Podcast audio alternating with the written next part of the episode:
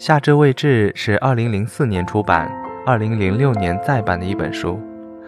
整部书的文风宁静而透彻，将写意抒情与叙事相结合，在故事的前半段透露出青春的美好，那些丝丝入扣的细节，无处不在的妙趣，无论是对于校园的渲染，还是男女生之间的暧昧体现，都如同颤抖的羽翼。清晰地投在读者的瞳孔里。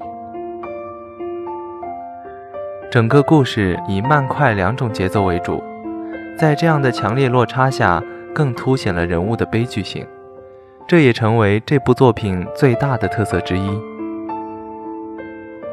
整个夏至未至的故事时间跨度达到十年，十年间可以发生的事太多了，让年轻失去他们翠绿色的枝叶。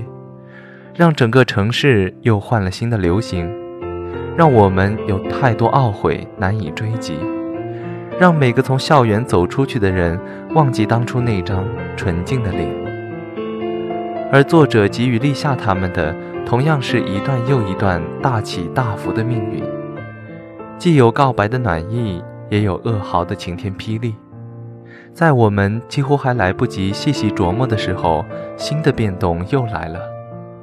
还来不及治疗旧伤口的时候，新的伤痕又添加了。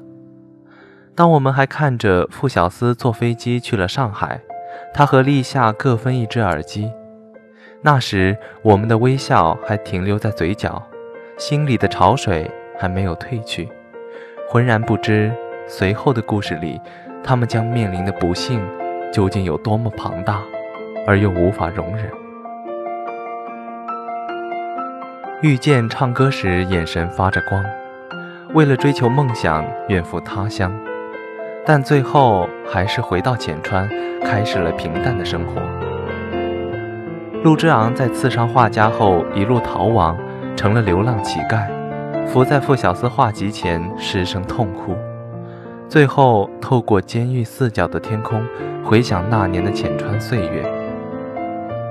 立夏离开了傅小司。离开了祭司，离开了他用整个青春去喜欢的男孩，在浅川的街道平静地买下那幅从未出现的风景，装饰自己的婚房。程七七最终失去了朋友，失去了自我，也许一直在孤独的歌唱吧。而傅小司呢？他还是全中国书卖的最好的画家。他说。他会一直站在香樟树下，静静等待。那么从前呢？浅川的香樟树叶轻轻摇曳着，立夏和遇见手拉手奔跑在树荫里，傅小司和陆之昂还是形影不离、打打闹闹的大男孩。黄昏的斜阳里飘散着遇见的歌声。傅小司课桌上还有他画的繁复的花纹。陆之昂还是嘻嘻哈哈，会对女孩子吹口哨。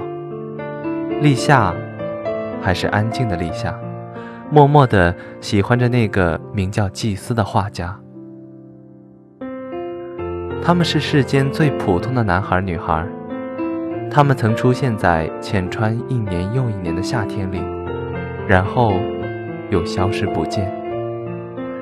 那些香樟的阴影里铭记的眼泪和年华，在夏至到来的时刻，却未如期而至。他们再也没有回来。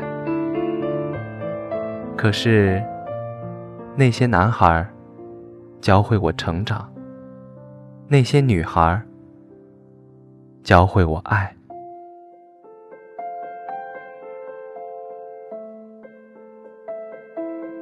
所有的过去，所有的岁月，所有散发着油墨清香的试卷，所有在夏日的暴雨里打着篮球湿漉漉的男生，所有在湖边安静地背着英文词条的女生，所有离去归来的人，都在那个香樟繁盛的浅川，默默地低声传颂着夏天的传奇。